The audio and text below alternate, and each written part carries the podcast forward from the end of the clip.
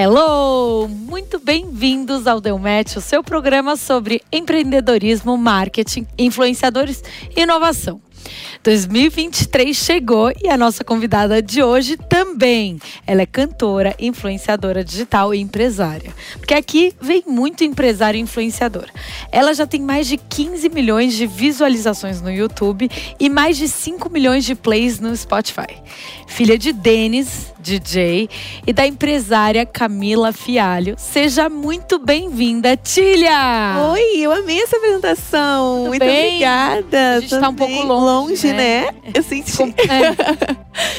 Eu conheci é, a Tília é, no Gabi Weekend. Sim. E aí eu, vou, eu, eu já vou trazer esse papo, mas eu vou pro bate-pronto. A gente sempre faz um bate-pronto pra eu te conhecer de fato. Entendi. Então vamos lá. É, eu vou te fazer algumas perguntas e você me responde a primeira coisa que vier à sua cabeça. Eita. Fechou? Tá bom, fechou. Então bora. Seu signo. touro. Amo, curte comer então. É o quê? Curte comer.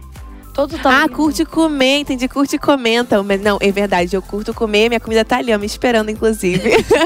Viagem dos sonhos. Viagem dos sonhos. Ai, eu quero conhecer algum país diferente, tipo Japão, assim, agora, sabe? Então seria lá. Um medo. Um medo, eu morro de medo da morte. eu tenho muito medo. Eu tenho medo de perder os outros, sabia? É, eu também tinha. Nunca tinha perdido ninguém próximo. Eu perdi a- ano passado pela primeira vez assim. Eu fiquei meio mexida, mas o medo da morte sempre foi uma coisa tipo, ai, como é que eu vou morrer? Enfim, eu tenho isso. Um desejo. um desejo é ter uma carreira de sucesso. Hum, quem você admira? Admiro meus pais muito. Uma frase. Uma frase. Ai, meu Deus. Qual é a frase que eu coloquei de tela aí no meu telefone? A persistência realiza o impossível. Eu tô nessa vibe agora dessa frase. Amei. e última, quando você se olha no espelho, o que você vê? O que eu vejo. Ai, eu vejo a menina muito sonhadora, assim, e isso me motiva. Eu amo sonhar. Que lindo. Ti, a gente. Posso te chamar de Ti? Claro. Como é que o pessoal te chama? Ti me chama bastante e a minha família e amigos me chamam de Tilhota também. É Amei. apelido. É bem carioquês, né? Você acha, Tilhota? É mesmo. Tipo, em São Paulo ia ser Tizinha, sei lá, É. eu acho que é.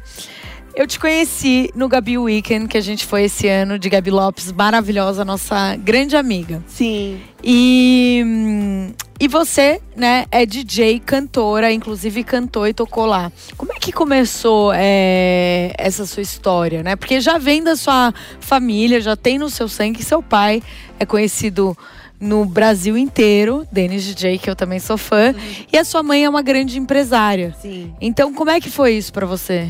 Então, eu digo que a música sempre esteve na minha veia, assim, sabe? Eu não tive muito pra onde correr. Desde a barriga da minha mãe, eu já tava nesse universo, de alguma forma, porque os meus pais se conheceram assim. É, meu pai tocava em uma. Em uma festa muito conhecida lá no Rio, que é a Furacão 2000, e a minha mãe apresentava o programa da Furacão 2000. Foi assim que eles se conheceram. Então eu acho que eu já nasci nesse universo e meu coração sempre bateu muito forte pela música. Eu sempre soube que eu queria ser cantora, inclusive. Mas estava esperando o momento certo de contar isso pros meus pais. Aí chegou a pandemia, a gente ficou preso dentro de casa, né? Eu passei muito tempo com meu pai e meu pai tá produzindo muitas músicas, fazia aquelas lives, sabe, do YouTube, que fazia muito Eu, sucesso. eu, eu assisti. Então, e aí eu, eu participava de algumas lives, eu comecei a ganhar muitos seguidores, enfim. E eu percebi que eu tava com uma visibilidade boa, que eu tava numa idade que eu queria começar a minha carreira, que era com 17, 18, que eu acho que é o tempo certo você começar. Antes disso, você. é, a galera te enxerga como uma criança ainda, você não pode fazer show, muitas coisas não podem acontecer pela sua idade. Então eu falei, não, vou começar com essa idade. E aí fui e comecei. Foi assim. E, e você aprendeu a tocar com seu pai? Então, é, eu não falo que eu sou DJ profissional hoje em dia, não. Eu sou cantora e no meu show eu tenho um momento de diversão ali onde eu toco, sabe? Eu amo tocar, mas eu aprendi em dois dias com meu pai, assim. Eu aprendi como se fosse uma brincadeira. Ai, pai, me ensina aqui rapidinho. E acabou que hoje em dia eu não esqueci de nada e tô aprendendo cada vez mais e vou aperfeiçoando no meu show, assim, sabe? Enfim, é a hora que eu falo que é pra galera se divertir ao extremo e aproveitar ao máximo, que é a hora que eu vou virar DJ no meu show. Qual que foi a reação deles quando você falou que você queria cantar? Hum, então, meu pai, ele ficou mais tranquilo. A minha mãe ficou assustada, assim, sabe? Só que quando meu pai percebeu que era verdade, que não era só um desejo, assim, do momento, ele ficou assustado também. Por quê? Porque eles conhecem todo o lado negativo, assim, sabe? Do meio. E isso e seria o quê, por exemplo? Olha, por eu ser mulher, envolvendo homens, assim, tem muita coisa ruim, infelizmente.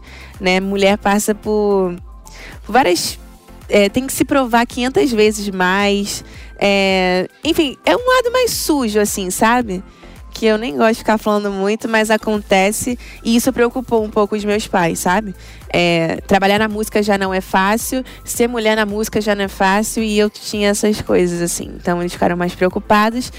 E, mas quando, eu quando eles perceberam que era o meu sonho mesmo, que eu não ia desistir, que eu queria seguir com isso, eles falaram, então não, então vamos começar da maneira certa. Eles me ajudam até hoje, minha mãe é uma das minhas empresárias, enfim. Então, tá tudo em casa. Você já sentiu alguma pressão por ser filha do Denis e da Camila? Sinto, eu sinto que eu tenho que me provar mais do que uma pessoa que não seria filha deles.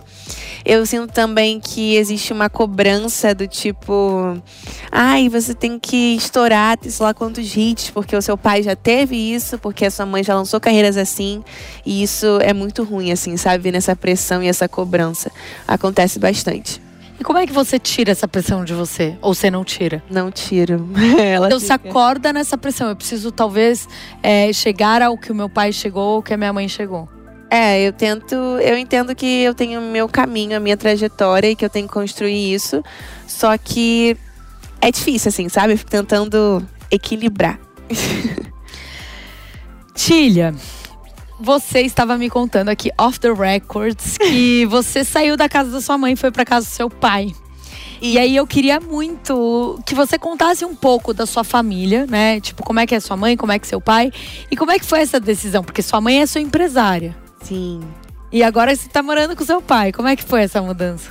Então, é foi no finalzinho de 2021 a minha mãe começou a falar: "Que tal você experimentar morar com seu pai, sei lá o quê?" E eu fiquei assim: "Não, mãe, eu sempre morei com você, mas eu sempre frequentei a casa do meu pai, sabe? A minha família é muito unida assim, sabe? Parte de pai, parte de mãe. Nunca não é porque eu não morava com meu pai que eu não via eles, nada disso. Mas ela falou: vai lá experimentar morar com ele um tempo. E eu neguei, falando que eu não queria ir. Ela ficou insistindo até que deu janeiro de 2022. Eu falei assim: tá bom, tô indo. Ela falou: o quê? Eu falei: é, tô indo, tô indo. Você pediu, agora é isso aí, tô indo. Aí cheguei na casa do meu pai e foi estranho, assim, porque a minha mãe, ela é ela trabalha muito, viaja muito, só que a rotina do meu pai é muito mais pesada, né? Então eu falei, meu Deus, eu tô com uma sensação que parece que eu tô morando sozinha, assim, sabe? Porque tinha minha irmã dentro de casa, meu irmãozinho, mas mesmo assim é, é uma correria. Inclusive que eu entrei nessa correria também, né, no ano de 2022. Eu comecei a trabalhar bem mais. Então eu senti uma outro tipo de responsabilidade morando com meu pai, que por exemplo, na minha mãe, se eu não fosse atrás de alguma comida, eu tenho certeza que ia ter comida ali para mim. No meu pai, não. Eu tenho que ir atrás da minha comida, eu tenho que ir atrás de fazer minhas coisas, senão não tem, sabe? Então essa foi uma grande diferença que eu senti assim, morando entre com minha mãe e morando com meu pai. Mas tá sendo legal a experiência. Minha mãe já pediu para eu voltar algumas vezes, morar com ela, que tá com saudade, mas eu falei: "Não, você me expulsou, agora você aguenta". eu já planejei na minha cabeça assim, morei com a minha mãe, tô morando com meu pai e depois daqui eu quero morar sozinha, que é um dos meus grandes sonhos assim, sabia? Morar sozinha, tenho muito essa vontade se conhecer, né? É, entendeu? É porque eu não sou muito fácil também, não, sabe? Eu sou uma menina muito preguiçosa, faço as coisas muito do meu jeito. Então acho que morando sozinho ia passar por uns perrengues assim que ia fazer eu amadurecer cada vez mais. E eu te, é, você estava me contando que a sua mãe é sua empresária. Você briga com a sua mãe como empresária, como mãe, porque às vezes confunde ou não? Confunde muito. Eu não sabia que era assim, juro. Só que na prática que eu comecei a perceber. É, às vezes a gente acaba confundindo a, postura, como deve se tratar. Às vezes a gente está numa sala de fazer uma reunião e eu acabo agindo como filha e ela como mãe, sendo que é para ter atitude de empresária e artista, sabe? É muito difícil isso, a gente já brigou várias vezes, só que a minha mãe teve uma estratégia, assim. Ela tem várias sócias, ela preferiu colocar os sócios para ficar mais de frente da minha carreira do que ela. Então ela comanda ainda, ela tá envolvida bastante, mas não 100% ali no dia a dia, sabe? Talvez seja melhor, né? Sem dúvidas foi melhor. Ajudou bastante a gente continuar tendo uma relação saudável de, de mãe e filha, porque acaba misturando muito, é muito difícil mesmo. Seus pais são baladeiros ou não? Você se considera uma pessoa baladeira? Gosta de festa? Eu amo festa, mas eu sou muito caseira, por mais que não pareça, eu sou. Eu adoro ficar em casa, eu troco festa por ficar em casa. Só que quando eu tô na festa, eu gosto de curtir ao máximo, assim, eu não paro de dançar um segundo. Eu tô ali super animada sempre, assim, sabe? E eu não bebo. Então, quando você me vê super animada numa festa, é porque eu tô ali, porque eu tô muito feliz mesmo, sóbria daquele jeito. Você não bebe por quê? Porque eu não gosto do gosto Nunca da bebida. Gostou. E quando eu provei, eu não gostei da sensação de ficar bêbada, assim, sabe? Não foi muito. Perder o controle. É, eu não gosto de perder o controle, eu gosto de estar no controle de tudo que tá acontecendo. E aí eu fiquei, ai não, não gostei dessa sensação, não. Aí nunca mais bebi. E me conta um pouco sobre esse álbum 2003. 2003 foi uma realização de um sonho. Acho que para qualquer artista é um sonho lançar o seu álbum, assim, sabe? E aí eu lancei meu primeiro álbum em 2022, em abril. Foi abril? Foi. E foi perfeito, assim, sabe? Eu pude escolher cada música. Eu tive um tempo, nossa, eu acho que durou nove meses a, a produção do álbum, assim, sabe? Eu trocava de música toda hora, trocava de ordem toda hora. Até que eu cheguei no, no final, assim, oito faixas, escolhi o nome, identidade visual, enfim. É, foi um momento muito especial, assim, para mim, sabe? Muito gostoso, que eu me conheci bastante musicalmente, falando que eu passei muito tempo no estúdio. Enfim, eu tô ansiosa para lançar um próximo álbum, mas acho que não vem tão cedo assim. Mas eu tô ansiosa porque é muito gostoso. Como que se lança um hit? Você tem alguma estratégia? Não acho que tem uma estratégia para lançar um hit. Eu acho que quando é para ser, é, sabe? Tipo, não dá pra você saber se vai ser um hit ou não. Não. Não dá não tem como. Às vezes é a música que você acha que vai virar, não vira, que você fala, ah, não, essa aqui eu tô lançando só pra, pra lançar, entregar aqui mais uma, acaba virando o, o famoso hit. Então é. Eu acho que a música é muito improvável, assim, sabe? O que, que seu pai te ensinou? Nossa, meu pai me ensinou muitas coisas. Ele me ensina muitas coisas todos os dias, assim. Ah, muitas pessoas me perguntam isso, né? Fala uma dica que a sua mãe te, te deu, uma dica que seu pai te deu, e eu não consigo falar porque é tantas no dia a dia, assim, sabe? Mas o meu pai, ele me ensina diariamente, assim, é, ele é muito mais envolvido do que ele me ensina sobre a música, assim, sabe? Ele participou de todas as minhas músicas, praticamente, assim. É, não como artista, mas como produtor, porque ele produz também. Então, ele me dá várias dicas. É, agora eu tô começando a aprender a me gravar sozinha. É, eu quero começar a aprender a produzir. Então, é uma coisa que ele tá começando a me ensinar, porque dá muito trabalho. Enfim. Então, tem, é de tudo. Tudo ele me ensinou. Você também é compositora. Então, eu tô aprendendo a compor agora também. Eu tô aprendendo tudo, né? Porque eu sou um bebê ainda na música. É, tenho dois anos de carreira, tem muita coisa para aprender, sendo que um foi de pandemia. Então, eu tô começando agora e eu tenho vários amigos, assim, que me ajudam muito. A Lari é uma amiga minha que é cantora, compositora. Ela fez a minha primeira música e até hoje ela faz várias minhas, assim. E ela é uma caneta, eu falo que ela é minha canetinha de ouro, assim, sabe? Porque ela consegue botar tudo que eu tô sentindo na música. Eu conto uma história pra ela e ela coloca em, em E ela é melodia. compositora ou, tipo, é sua amiga que se tornou? Não, não, ela é cantora e compositora também. E aí, normalmente, quando você vai lançar uma música, você pensa na história, no, no, né, no ritmo, fala pra Lari e ela. Mas... É, a Lari é uma das pessoas, assim, eu tenho vários amigos, assim, que me ajudam bastante. É, no final de 2022 eu lancei, meu último lançamento foi Camisa 10. E aí, Camisa 10 foi uma música sobre a Copa, com o tema da Copa. E eu planejei tudo na minha cabeça, assim, falei, ah, quero uma música que seja no tema da Copa, tananã. E eu fui pro estúdio com a Lari. E eu falei, Lari, eu quero que tenha esse esse assunto. E aí foi, ela foi, é o que eu falo, ela consegue transformar tudo ali na música, o que eu tô pensando na minha cabeça, sabe? Transformando em letra. Então é assim que a gente trabalha. Você tem alguma inspiração também? Onde você busca? Nossa, tenho várias inspirações. Aqui no Brasil, eu sou muito fã da Glória Groove, da Luísa Sonza a Anitta é uma referência, assim, sabe? Acho que para mim, para todo mundo, onde ela chegou é, é, muito incrível você ver. E eu acompanho a carreira da Anitta desde o início, sabe? Eu sou fã desde o início, então ver onde ela chegou é muito louco, assim. E fora do Brasil, eu sou muito fã da Ariana Grande, da Rihanna, Beyoncé. Eu amo assistir documentários, shows, enfim, escutar os álbuns. Eu sou muito fã mesmo. E por você ser filha dos seus pais, você tem alguma facilidade em talvez estar perto dessas pessoas que te inspiram?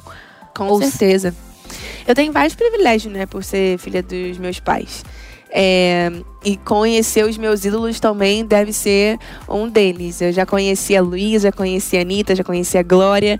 Os internacionais ainda não conheci, não. Espero um dia conhecer. Mas. Vai ser feat Rihanna e Dennis DJ, imagina? E você junto? Meu Deus, eu piro. Mas aí, por exemplo, no dia que você conheceu a Anitta, como é que foi? Porque né, você consegue tirar uma casquinha da pessoa, não? Então, a Anitta, a minha mãe foi empresária dela, né? Minha mãe começou com ela, então eu conheço a Anitta desde o comecinho mesmo. Hoje desde quando ela era Larissa mesmo, né? Porque parece que a Anitta não, não gosta de ser chamada de Anitta. É Larissa, né? Quem é próximo. Eu não sei. É, tem isso também. Mas eu digo que eu conheço ela desde a época que ela era MC Anitta, assim, sabe? Quando ela tava começando mesmo.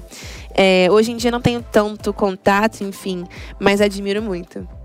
Tem algum lugar que você sonha em cantar? Tem vários palcos que eu sonho em cantar. Rock in Rio é um deles, assim. Quando, se um dia eu cantar no, no Rock in Rio, sabe que eu tô muito realizada. Que lindo. Você também é influencer. TikToker, é, Instagrammer. O que, que você acha mais fácil?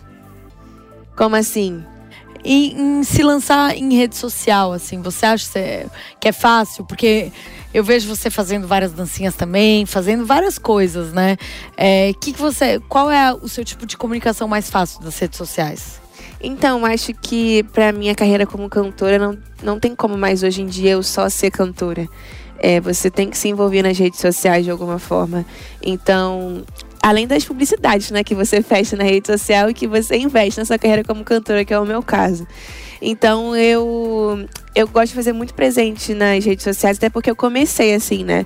Eu sempre tive seguidor, assim, mais do que, por exemplo, uma amiga minha sabe? Porque eu mostrava a minha vida. A galera sempre gostou muito do meu estilo de, de me vestir, assim, sabe? Me acompanhava muito por isso. Então, quando eu comecei a cantar, eu não era uma influenciadora, mas assim, eu já tinha fechado algumas publis na minha vida. Então, hoje em dia, eu não gosto de perder esse lado de, de influenciadora, mas eu também não me considero, tipo assim, se for colocar como prioridade, eu acho que eu sou cantora e influenciadora, assim, sabe? Porque é outra profissão que dá muito trabalho. Eu vejo uns amigos assim que eu fico, meu Deus, parece que é só um stories assim, não é não. É, é uma loucura também, sabe? É, você tá ali, você tem que entregar a sua vida para aquilo, você mostra tudo que você faz. Isso eu não, eu não não consigo tanto, sabe? Eu peco isso às vezes, de não conseguir compartilhar 100% da minha vida, enfim. Mas eu vejo vários amigos assim do meio que é isso, tá ali, abriu a vida toda, tem que mostrar tudo e eu admiro bastante, porque eu não consigo fazer não. Você já fez alguma publi que você não gostou ou tipo você não faria mais? Um, meu Deus. Não, acho que não. Toda vez que eu entro em algum, algum trabalho, algum projeto, é porque eu acredito bastante naquilo e é a minha verdade, assim. Eu acho que quando não tem a nossa verdade, não vai vender de alguma forma, sabe? Então não tem nenhuma que eu tenha me arrependido, não, que eu me lembre. Você tem haters? E como é que se lida com eles? Tenho haters. Como é que eu lido? Eu não sei. Eles, hatem o quê? Vai, eu inventei agora um. Não, eu acho que é assim que fala.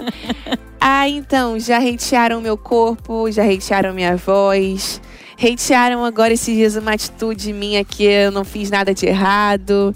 Como é que eu lido? Na hora eu fico muito triste, com muita raiva, porque é muito chato você ler coisas que não são verdade sobre você e você não tem como fazer nada.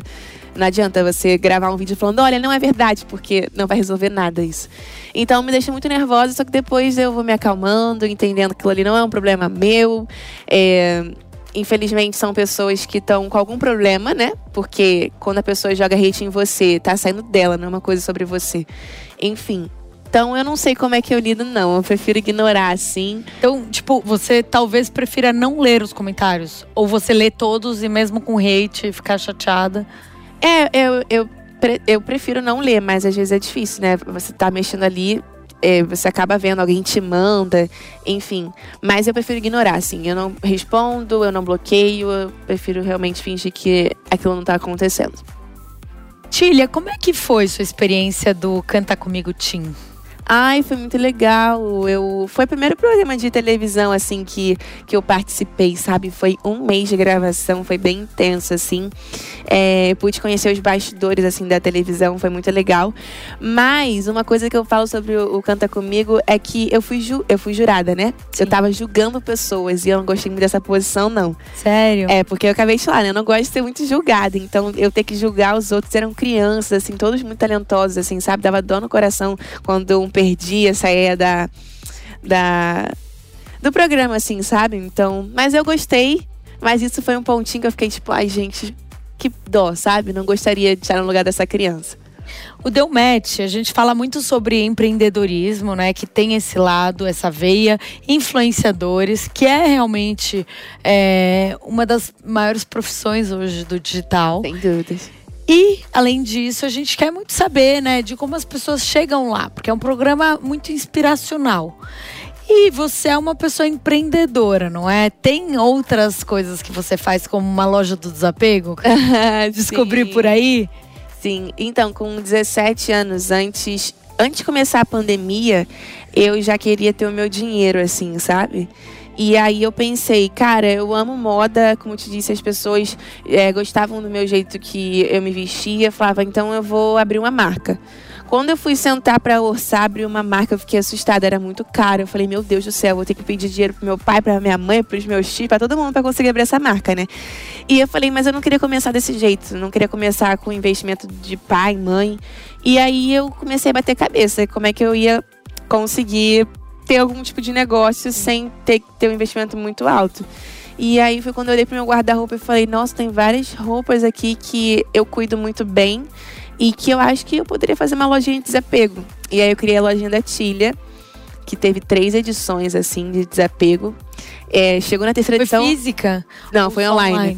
Eu não tinha mais o que desapegar na terceira. Eu vendi todas as minhas roupas, assim, porque eu fiquei viciada em empreender, assim, sabe? E aí na terceira edição eu fui e chamei outros artistas para participar também, para desapegar das peças. E foi muito legal, assim, sabe? Eu mesma que é- fiz o site, eu que vendia, eu que falava no WhatsApp, no site, eu que embalava, levava no correio, eu que fazia as fotos, enfim, era uma coisa que eu perdi o meu tempo e aprendi muito, assim, sabe? Foi muito legal. Qual foi seu maior aprendizado, já que você falou que você aprendeu? Acho que lidar com o público, assim, sabe? Porque é difícil, né? Você acaba. Muita... Problemas acontecem em todos os lugares. Então, na loja também acontecia uns, principalmente que eu tava começando, eu tinha 17 anos, era muito novinha, e eu não tinha gente trabalhando junto comigo, era eu sozinha. Então, eu tive várias experiências ruins que me fizeram aprender bastante. É, Nossa, eu já errei várias vezes no correio, várias coisas, assim, mandar endereço errado, já mandei pedido errado, enfim. E não tem outra peça pra você dar, né? Porque é, se eu vendi esse casaco, não tem PMG ou mais de uma unidade, era um só e é isso. Enfim, mas eu aprendi várias coisas também, inclusive como controlar meu dinheiro, porque eu comecei a ganhar dinheiro e eu fiquei tipo, ai meu Deus, tananã, mas e aí eu gastei na- tudo na primeira edição, fiquei, meu Deus, por que, que eu fiz Mas isso? Você gastou com o quê? Eu não sei também. Quando eu paro pra pensar, não sei como aquele dinheiro foi embora, não. e olha que eu fiz um dinheiro bom, tá? Aí na segunda e na terceira edição eu já guardei o dinheiro. E esse dinheiro que eu guardei foi que eu investi pra começar a minha carreira de cantora. Aí eu comecei a entender realmente que tem que ter controle financeiro, que são negócios, que existe investimento, enfim. Foi quando eu comecei a entender mais sobre esse universo. Chegando em outro assunto, qual que é a sua comida favorita? Nossa, muito difícil você perguntar isso pra uma taurina. Eu amo churrasco, eu amo estrogonofe, eu amo japonês, nossa, hambúrguer, pizza, eu amo tudo. De comer, eu tô amando. É, o Deu Match foi inspirado na vida real de alguém, né? De um empreendedor. E, o empreendedor tem o quê? Muitos desafios na vida. É. E a gente tem um desafio pra você. Hum, Você gosta de pagode? eu gosto de pagode, eu amo. Eu sou uma pagode. Carioca, né? É. Ó, o seu desafio é cantar camisa 10 em ritmo de pagode. Eu tô, eu tô igual aquele meme da Nazaré, raciocinando, sabe? Gente, camisa 10 em pagode. Olha, eu lancei um pagode ano passado com o Muzinho. Era uma música minha, que era música calminha. E aí sim eu consegui transformar em pagode. Agora, transformar um funk em pagode é difícil, viu? Camisa 10 é desafio, pagode. desafio. Nossa senhora, não sei se eu vou conseguir esse desafio, não. Deixa eu pensar. É que a música é muito rápida e pagode é muito rápido. Eu não então sei fica... nem o ritmo de pagode, tipo, para começar, porque então, eu sou tão ruim na música. É porque pagode, ele é um ritmo rápido, né? E funk também. Então, eu teria que acelerar o funk, que aí eu não sei como ficaria. Ai, gente, não tem outro desafio, não? Por que não vender o seu look? Ai, meu Deus! Aqui agora, tipo, Exato. Você que tá em casa me assistindo. Ué, você não queria ter uma marca de roupa? Vamos supor Verdade. que essa, essa, é, esse look todo fosse seu. Então, galera, por que, que você deveria ter esse lookinho aqui? Essas mãozinhas aqui, ó, estão super na moda. Deixa os seus seios belíssimos. Esse casacão aqui vai com tudo, te dá um estilo mais street, assim, sabe? Meio que jogadona. Inclusive, vindo pra cá, eu falei que eu tava pensando numa Little Rockstar. Então, se você quer, quiser aparecer aí, ó, um estilozinho de todo de preto. A minha calça, eu posso levantar? Lógico. Vou levantar, então. Ai, o microfone. A minha calça eu coloquei uns cintos assim, ó. Ela é bem. Bem street, né? Bem street, você tá vendo? Eu coloquei uma botinha. Então, se você quiser aparecer aí, ó. Fiz besteira no microfone, vou ficar segurando. Se você quiser aparecer alguma coisa assim mais estilosa, uma, essa maquiagem também ó, super combina com o look. Enfim, você pode comprar esse lookinho. Compraria essas mãozinhas baratinha, Baratinha, baratinha. Prometo que a gente faz um desconto. E eu te. E, e esse ano, quais são os seus planos, assim? para 2023? Então, 2023 eu pretendo lançar muitas músicas, assim, é, muitas mesmo. Nos primeiros três meses do ano, eu quero lançar seis músicas. É, eu tô nesse desafio aí. E em abril eu pretendo lançar um feat com uma pessoa bem grande assim no mercado. Então, tem algumas coisas assim que eu tô planejando bem legal para esse ano. É, mas é isso, esse ano vai ter volume de música real assim para todo mundo que me acompanha, e que me escuta. Uma pergunta, quando você lança uma música, você fica olhando se o ritmo tem a ver com o TikTok para você já lançar com uma dancinha, porque a chance de viralizar é maior? Sim, sim, rola essa preocupação, mas eu não deixo isso é, causar meio que um bloqueio, sabe? Na hora que eu tô produzindo a música. Eu acho que eu não tenho que fazer uma música pensando no TikTok 100%, sabe? Senão eu acabo me privando de fazer criar, uma né? música, exatamente. É, e eu gosto muito de criar, de estar no estúdio pensando o que, que eu posso mudar para aquela música ficar, ficar cada vez melhor. E se eu começar a pensar, não, mas isso aqui não, não se encaixa com o TikTok, eu vou ficar sempre pensando para trás, assim. Mas quando ela tá pronta, eu, eu gosto de parar e pensar qual seria o melhor momento pro TikTok nessa, nessa música aqui. Então vamos fazer uma dancinha, vamos fazer uma trend. É uma coisa que me preocupa porque é uma realidade, né? O TikTok tá viralizando muitas músicas. Você, quando tem uma música, você chama um coreógrafo ou você que faz? Eu tenho um coreógrafo que está comigo desde a minha carreira, que é o Daniel. Ele que faz todas as minhas coreografias, inclusive todas as dancinhas também. Foi ele que fez. Porque, né, facilita. É, e é uma profissão também, né? Eu não sou coreógrafa, então tem que dar o espaço para quem trabalha com isso de verdade.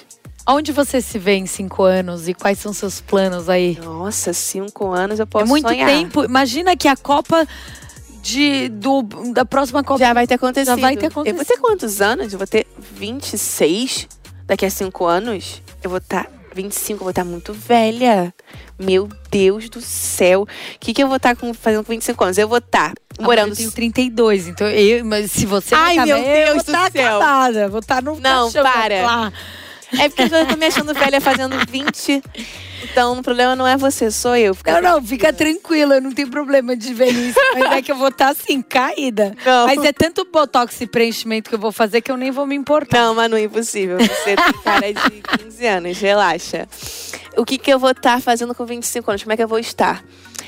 Eu já estou afirmando, você tá vendo, né? Não é nem Exato. Que, não, é como eu vou estar. Eu vou estar tá morando sozinha. Eu vou estar já, eu quero ter feito muito show, assim, sabe? Ter passado por várias experiências na minha carreira.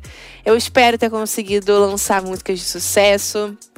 Eu espero é, ganhar alguma premiação, que eu acho muito legal. Eu espero ter muitos amigos do meio. Vai querer estar tá casada? 25 não. não ter filho antes da hora. Não, filho também não. Mas eu não quero ter filho com mais de 28, não. Quero, tipo assim, ter filho com 28 anos. Porque a minha mãe me teve bem novinha. Acho que minha mãe me teve com 21. E a 21? Gente, é, e a gente é muito amiga, assim, sabe? Eu curto muito a minha relação com ela. Então eu não quero demorar para ter filho. Ah, não sei também.